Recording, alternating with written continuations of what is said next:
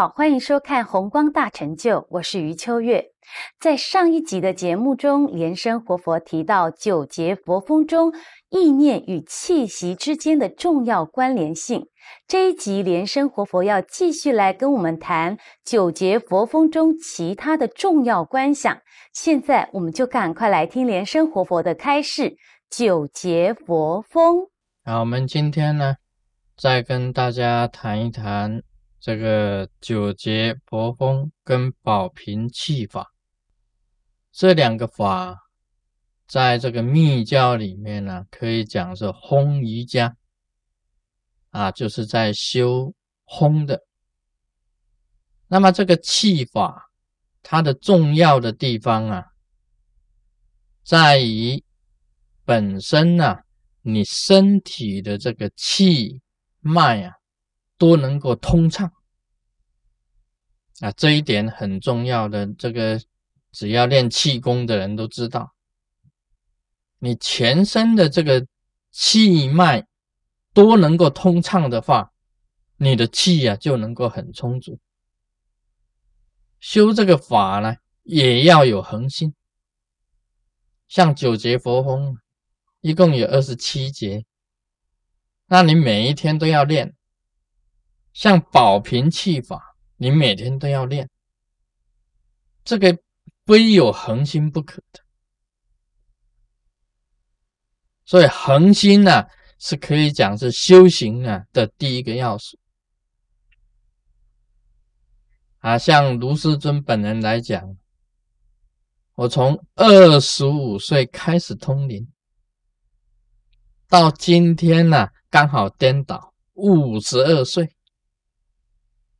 啊，二十五跟五十二啊，其中间隔啊有二十七年之久。我修行啊的功夫啊，没有一日间断，没有一天停止。这个你要能够成就啊，就一定要这样子啊，不是说哎，我今天练一练，高兴练一练，那么就停了。好。再隔一个以夜以后啊，再练一练啊，看看能不能啊功夫好一点。我看是功夫弱一点啊，不是好一点。这个一定是要有恒久的，所以有高深的功力产生在你的身上，一定是下了一番苦功夫的。你九节佛风保平气法能够练得好的话，你一定通气。啊，通气很重要的，气是通的，在你的全身的气呀，气走到哪里你都要知道。你吸一口气啊，然后让它气沉下下降，运转到脚，然后再回头再啊左脚，再来啊左手，再来右手，再来回转到顶，甚至气也可以冲顶呢。密教里面的气冲顶呢，就变成破瓦法，就是破瓦开顶，那是用气来冲顶。所以你将来啊，你修气修成了，你开了顶啊，将来回去就从顶回去，不会堕落到三恶道。像我们讲九节佛风啊，这个虽然你用意念呢，使你的气啊下到丹田回转，然后左鼻孔出气，回转右鼻孔出气。两鼻孔进去啊，冲顶，这个两鼻孔出气，这样子简单的意念呢，其实是在断你的念头，在意念运转中断你的念头。另外呢，就是在练你的气，要知道你的气走到哪里啊，这个是很重要的。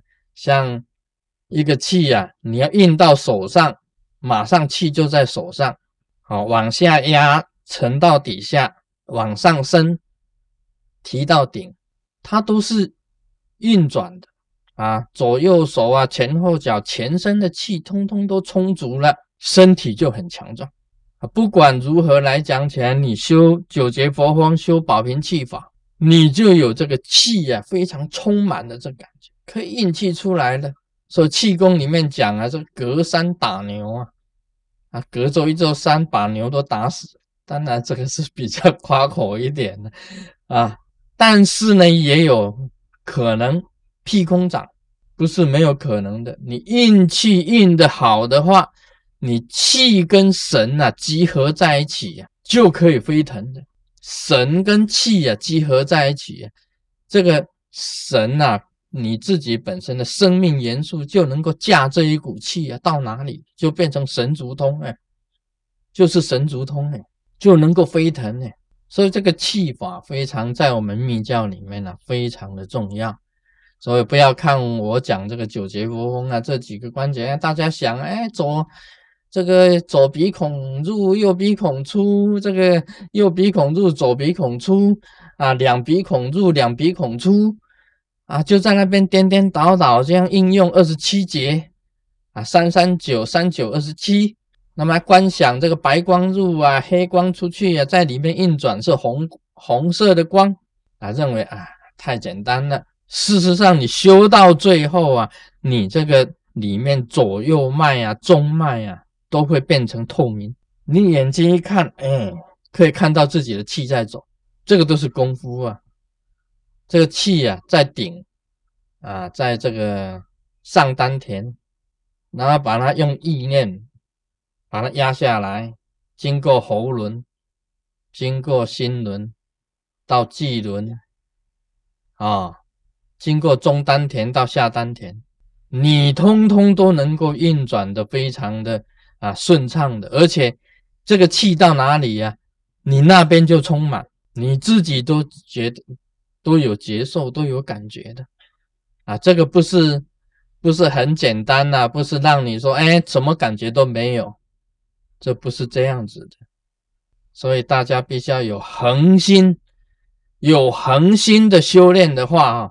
这个本身你气充足了，你修这一股气，将来是来做提名点用的，降明点呐，提名点呐，啊，持明点呐，善明点呐，通通都在这降提慈善这种功夫啊，气是第一个功夫，升升起着佛也要轰瑜伽。没有轰瑜伽，就没有那一股气能够吹动着火。那没有这个着火的话，你也不能把这个明点呢，能够给它溶解掉。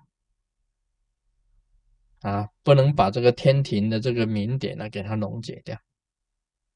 那这三者啊，分起来是三啊，合起来也是一呀。气呀、脉呀、明点呢，合起来才能够运转的。你全身的经脉要通。